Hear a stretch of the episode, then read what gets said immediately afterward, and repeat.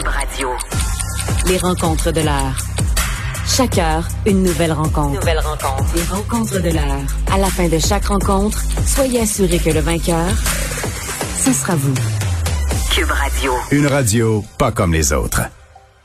Et on parle maintenant avec Nada Boumefta des affaires judiciaires. Nada, avocate en droit criminel et protection de la jeunesse. Euh, bonjour. Bonjour Mario, bonjour Vincent. Alors, euh, tu nous as parlé, je pense, dans tes deux chroniques de la semaine, là, de ces problèmes de violence par arme à feu à Montréal. Euh, bon, la police avait une, une escouade là, formée récemment sur les armes à feu, etc. Et là, ben, le SPVM avait des, des nouvelles à annoncer aujourd'hui. Oui, suite à des événements qui se sont déroulés en juillet, fin juillet dernier, donc un appartement qui avait été criblé de balles où une mère et une jeune fille vivaient. On comprend qu'un ancien euh, individus encore liés peut-être au crime organisé vivaient avant et c'était la cible de ces balles-là. On fait le lien aujourd'hui avec euh, une adresse à tout le moins où on a fait une perquisition aujourd'hui. Donc des mandats ont été émis et on a vu là, agir euh, le GTI des gens quand même bien armés en sachant qu'il pouvait s'agir de gens dangereux puisque euh, voilà, il y a eu des balles qui ont été portées contre eux. On s'attend que ce soit des gens qui soient capables de se défendre. Euh, on parle de suspects qui ont été arrêtés entre l'âge de 17 ans à 20 ans. C'est tellement jeune. Vraiment, hein? Oui, ça me choque personnellement et certains feront, donc face à la justice euh, au niveau jeunesse, d'autres seront jugés aux adultes et on verra pour ceux qui sont à la limite de devenir euh, majeurs également, peut-être que des demandes seront faites pour qu'ils soient jugés aux adultes. Ouais, mais Nada, ça confirme un peu le, danger. Puis quand je parle de ça, c'est pas de tournée caricaturale, mais il y a des armes à feu très dangereuses qui sont, c'est toujours dangereux des armes à feu, mais dans le crime organisé, il y a déjà eu des pros, là, des gens quand même que, bon, c'est des tireurs d'élite, là, euh, c'est pas, c'est extrêmement mal ce qu'ils font, mais les risques que par accident il y a une balle perdue sont beaucoup amoindris par le fait qu'ils savent manier l'arme. Et là, on entend beaucoup ça de la part d'experts dire ça n'a pas de bon sens, des jeunes qui ont juste manié des armes dans des jeux vidéo, euh, tirent euh, à gauche, à droite, là, tu connaissent pas vraiment jusqu'où leur balle pourrait se rendre, les angles, etc. Euh, euh tire non, même pas avec précision. Et donc là, c'est toujours un risque, une probabilité, mais disons le danger que des balles perdues aillent euh, euh, frapper des, des, des, innocents, des personnes qui ont aucun rapport, et, et surmultiplié, là. Hein? c'est définitivement plus élevé. Puis ici, on s'entend qu'ils ont ciblé une porte, là, en sachant qu'il y avait probablement des gens de l'autre côté. En fait, en ne sachant pas s'ils étaient de l'autre côté, mais en pensant que leur cible y était. Donc, même si c'était des balles, bon, tirées un peu n'importe comment, c'était quand même très ciblé. Mais ce qui est plus dangereux, c'est ce qu'on remarque dans les nouvelles accusations et les crimes euh, récents euh, dans les rues de Montréal, c'est qu'il s'agit beaucoup de jeunes, beaucoup de gens qui n'ont pas nécessairement d'antécédents judiciaires, dont on essaie de faire des liens avec euh, le crime euh, organisé, s'il y a des gangs de rue, des conflits. On voit que c'est un peu pêle-mêle, mais au moins les policiers agissent. On voit qu'ils sont capables d'agir et d'aller chercher des mandats pour perquisitionner et arrêter des gens qui sont en lien avec ce type de violence-là, à suivre, à savoir quelle est la situation de ces gens-là, comment ça se fait que ces jeunes-là se sont retrouvés au milieu, euh, dans un milieu criminel? Moi, c'est sûr qu'en tant qu'avocat de la défense, ce sont des questions que je soulèverais pour mieux comprendre ces profils-là et mieux agir aussi et surtout avoir plus d'impact au niveau de la sentence s'il y en a une, mais aussi avoir un meilleur impact au niveau judiciaire, du système judiciaire sur ces gens-là pour pas qu'ils ne retournent dans les rues et se retrouvent dans la catégorie de ceux qui agissent et qui sont connus des policiers qui ont des antécédents judiciaires. Nada, il y a cette fameuse accusation ajoutée au code criminel euh, il, y a, un certain nombre d'années de gangstérisme. Donc, on, je suis pas avocat, mais quand on est capable de faire la preuve non seulement de leurs actes, mais que euh, tout ça est concerté dans une activité de, de, de groupe, dans une activité organisée, euh, de, de groupe criminalisé. Est-ce que est-ce que c'est souhaitable? Est-ce que c'est applicable aux gangs de rue? Est-ce que des gens dans des gangs de rue, ou dépendamment d'où ils sont dans, la hiérarchie, peut-être, mais est-ce qu'aux gangs de rue, on pourrait appliquer toute cette notion des accusations au sens du code criminel de gangstérisme? Bon, c'est sûr qu'il faut toujours faire attention quand on, on parle et on utilise des mots comme gang de rue dans la vie de tous les jours ou en grand public et dans le langage juridique. Je n'ai pas l'article sous les yeux, Mario, donc je ne veux pas euh, me prononcer sur les détails, détails, mais ce que je peux dire pour en avoir déjà eu des dossiers de gangstérisme, euh, oui, ce sont des accusations qui peuvent être reliées souvent à des actions comme ça reliées à des armes parce que les policiers sont capables de faire le lien souvent, exemple, avec l'arme à feu, la source de cette arme à feu-là, le relier à des gangs de rue et relier les gens qui se retrouvent avec ces armes à feu-là avec ces gangs de rue-là, par exemple, ou c'est ce type de réseau criminalisé, euh, voir dès qu'il y a une coordination, quelque chose d'ordonné ou de lien qui peut les, les rendre ensemble. Mais après ça, le défi, c'est de cumuler cette preuve-là, de présenter un élément hors de tout doute sur tous les éléments essentiels de cette infraction-là. Certains s'échappent dans les filets par le manque de preuves, par parfois des procédures qui ont été un petit peu trop vite, des mandats qui ont été cherchés avec une insuffisance de demande. Donc tout ça, on va regarder en défense et la, la poursuite est un gros fardeau euh, en ce sens-là, mais c'est un type d'accusation qu'on peut retrouver et qui va jouer sur sentence si la personne est déclarée coupable, parce que là, évidemment, le portrait des infractions qui auront été euh, commises dans le cadre de cette accusation-là de gangsterisme, ben ça, ça donne un facteur qui est encore plus aggravant et probablement penché vers des peines plus sévères. Mais c'est dur à prouver. On se souvient de certains hmm. procès. Euh, Nada, dans les dossiers de crimes sexuels, tous les crimes sexuels sont graves, mais il y a quand même une échelle de, de gravité. Et dans le cas de Sylvain Villemer, euh, c'est absolument ce de plus extrême ou même qui, qui dépasse l'entendement, de sorte que la peine dans ce dossier-là euh, est record. Sylvain le, le, bon, Villemer vient d'écoper d'une peine de 18 ans de prison. C'est un record? Un record, ben écoutez, il faudrait faire la, la, tournée de toute la jurisprudence. Je dois vous avouer que je ne l'ai pas faite avant d'entrer en nombre, mais oui, c'est une peine qui est très sévère en matière sexuelle.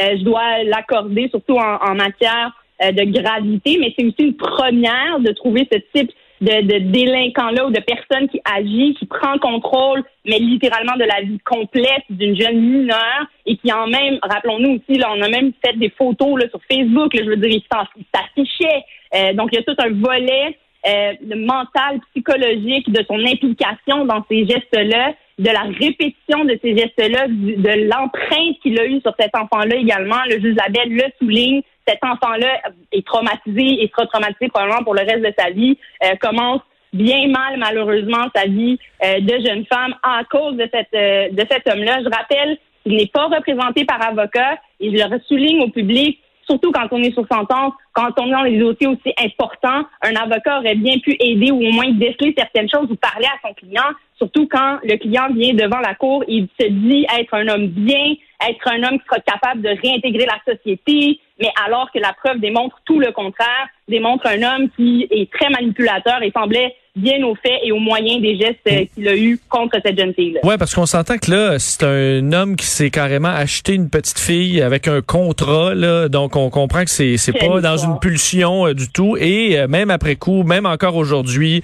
euh, reconnaît pas la gravité de ses torts, demandait à il revoir. dit vouloir la revoir, c'est ça? Ben, ben ça, il disait vouloir la revoir. Évidemment, ça lui ça, ça, lui est interdit, mais ça montre à quel point il sa place pour lui pour longtemps, c'est derrière les barreaux et ça, le juge était d'accord avec ça. Effectivement, et on verra si euh, cet individu-là désire aller en appel de cette décision-là, mais je pense que les euh, justifications que le juge Labelle a apportées dans les pardon, apportées dans les circonstances euh, en droit sont justifiées. Maintenant, à voir la suite et à suivre également sur sa sortie, sa remise en liberté. Quand, quand sera-t-il devant la commission? Quel sera son état d'esprit et ses démarches à ce moment-là?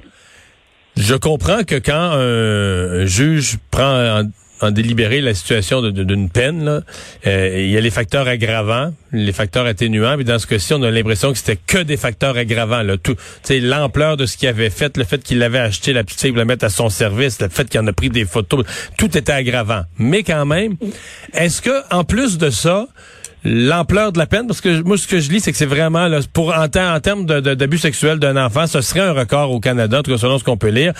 Euh, que les juges aussi deviennent plus sévères, c'est-à-dire qu'il y a comme je vais le dire dans mes mots, il y a comme plus de patience là pour certains types de comportements et qu'on veut passer un message à la société, aux autres personnes qui pourraient être susceptibles d'être tentées ou d'avoir des pulsions de commettre des gestes semblables. Mm-hmm. Rappelons que d'abord la cour euh, reste quand même impartiale et les juges, je vais réutiliser ton mot Mario, ne sont jamais impulsifs dans les positions de leur peine, vont toujours suivre le code criminel, suivre euh, le droit et imposer en fonction de l'individu et des cas qu'ils ont devant eux. Mais certes, en raison de la multiplication de ce type de, d'incidents-là et surtout cette facilité-là en ligne de pouvoir commettre ce type de crime-là, l'implication de, des gens dans ce type d'infraction-là, et on l'a dit, Vincent l'a souligné, cette espèce de, de préméditation, préparation et implication et même projeter un retour avec cet enfant-là deviennent effectivement des facteurs qu'on va considérer sur sentence et qu'un juge va sous-peser. Mais il y a des fléaux, et je reviens souvent à cet exemple-là, comme par exemple les facultés affaiblies, où on a imposé, et le cas de changer des peines minimales parce qu'on veut envoyer un message clair à la société. Et cette tendance à imposer des, des peines minimales vont venir des tribunaux souvent où les juges vont commencer à imposer des peines plus sévères, où les tribunaux vont être capables de les justifier parce que justement, il y a répétition, plusieurs antécédents, l'individu ne reconnaît pas. Et là, on tombe dans les critères plus spécifiques d'imposition de sentence. Alors oui, il va, il peut y avoir une tendance euh, en ce sens-là à suivre, mais encore une fois, je tiens à souligner qu'il n'était pas représenté ici par avocat, donc les arguments de son côté devaient être bien faibles, effectivement. Euh, le major général Danny Fortin qui dirigeait la campagne de vaccination que M. Trudeau avait désigné euh, pour coordonner la campagne de vaccination. Mais c'est fait ce matin. Il est officiellement accusé d'agression sexuelle. Ce qui frappe certaines personnes, Anada, c'est que ça remonte des événements qui remontent au moment où il était à l'école, au collège militaire dans les années 80. Oui, c'est des événements qui remontent aux années 80, qui ressortent en 2021. Et oui, il n'y a pas de prescription. Si une victime euh, qui pense avoir été victime d'agression sexuelle qui est allée porter plainte à la police. Et ça, c'est cheminement normal d'un dossier, Mario. Quand quelqu'un va porter plainte, c'est un policier, une enquête qui sera ouverte, qui sera soumise ensuite au DPCP. Et j'aimerais faire mention ici, après l'avoir un peu écouté là, lors de, son, euh, de sa conférence de presse, où il semble dire bien haut qu'il s'agit d'un d'un mouvement politique. Le DPCP n'est pas lié aux politiques. Il s'agit d'une branche à part qui prend des décisions en fonction de la preuve qui lui est soumise et qui décide s'ils ont suffisamment de preuves pour poursuivre quelqu'un. Et dans ce cas-ci, ils ont jugé que oui, et le poursuivre pour euh, des gestes, oui, qui remontent aux années 80, mais où vraisemblablement il y a une, victime dans cette affaire aussi euh, qui désire être entendue et aller au bout de euh, l'affaire au niveau criminel. Donc, ce lien-là, je tiens à mentionner à la population qu'il n'y a pas de lien avec ça. C'est-à-dire que Trudeau ne peut pas obliger, euh, pas, en tout cas certainement pas dans ce type de circonstances-là, et j'ai bien d'entendre la preuve si on continue à l'alléguer, le DPCP à poursuivre. C'est vraiment euh, ce sont les faits. Ce sont les faits. Ça, ça, je le comprends bien que ce sont les faits. C'est une plaignante. L'impression quand même que ça donne pour quelqu'un de l'extérieur, c'est que si le major général Fortin n'obtient jamais un rôle public, qu'il l'oblige à aller en conférence de presse parce qu'il s'occupe des vaccins, il devait répondre au public. Que c'est comme ça qu'il a, je sais pas, il est devenu une espèce de, de, héros de la vaccination, je sais pas quoi, il s'est retrouvé à la télé, et que c'est ça qui a éveillé chez euh, la, supposée victime, la, la présumée victime, qui a éveillé la volonté de, déposer une plainte. C'est pas un peu c'est pas un peu spécial, un peu euh, bizarre ou non? Il n'y a pas de n'importe quoi qui, qui déclenche la volonté de porter plainte doit être la, plainte doit être prise évidemment au sérieux euh, de la même façon? D'abord, je tiens à mentionner qu'il y a des cas comme ça d'agression sexuelle ou d'événements où une personne a subi ou a été victime personnellement d'actes de quelqu'un d'autre. Je répète qu'il n'y a pas de prescription pour porter plainte à la police. Ça peut être 40 ans après, là. Ça peut être 40 ans plus tard, ça peut être 70 ans plus tard. On l'a connu même et on l'a lu à l'automne avec plusieurs procès qui ont eu lieu. Mais en matière d'agression sexuelle, est-ce que cette, la question qui, ressort de ça, et tu me corrigeras, Mario, c'est est-ce que ça affecte la crédibilité d'une plaignante ou d'un plaignant de le faire aussi tard ou de le faire à un moment où cette personne-là devient une personnalité publique. On le sait, Mario, à partir du moment où on devient public, puis on l'a vu avec d'autres noms et d'autres nouvelles qui, qui sont sorties aujourd'hui, euh, du jour au lendemain, ta réputation peut, peut se renverser et tomber à l'eau. Est-ce que cette personne-là, ça a ravivé quelque chose en elle? Possiblement. Chaque personne vit son trauma différemment. Pour des gens, c'est très difficile de le garder. Ça prend beaucoup de courage d'aller en parler. Maintenant, est-ce que ça a lié avec ça ou pas? Ce n'est pas au juge euh, à la, en chambre criminelle de décider euh, si le moment choisi de la, la, victime pour porter plainte était le bon ou le mauvais, mais en défense et dans un procès quand même en matière d'agression sexuelle, on va revenir au moment des faits, qu'est-ce qui s'est passé post euh, événement et avant et avant l'événement précisément, qu'est-ce que la victime a fait, quels étaient ses gestes et oui, il y a des dossiers qui ont mené à des acquittements parce que la plaignante avait agi d'une certaine façon qui, la rendait non crédible, mais de porter plainte plus tard n'est pas un élément suffisant pour dire que ce n'est pas assez crédible pour aller de l'avant et de souligner que c'est un héros. Oui, on ne lui enlève pas ça, on ne, ça ne lui enlève pas ça, et d'être une bonne personne, ça ne nous enlève pas non plus le fait que, ben oui, il peut y avoir des lignes criminelles qui peuvent être traversées. Ici, on a jugé qu'il y avait suffisamment de preuves pour aller de l'avant. Alors, des accusations sont portées contre lui à suivre dans cette affaire. Il y aura donc des suites et potentiellement un procès. Euh, Nada, merci beaucoup d'avoir été là. À demain. Merci, à demain. Au revoir.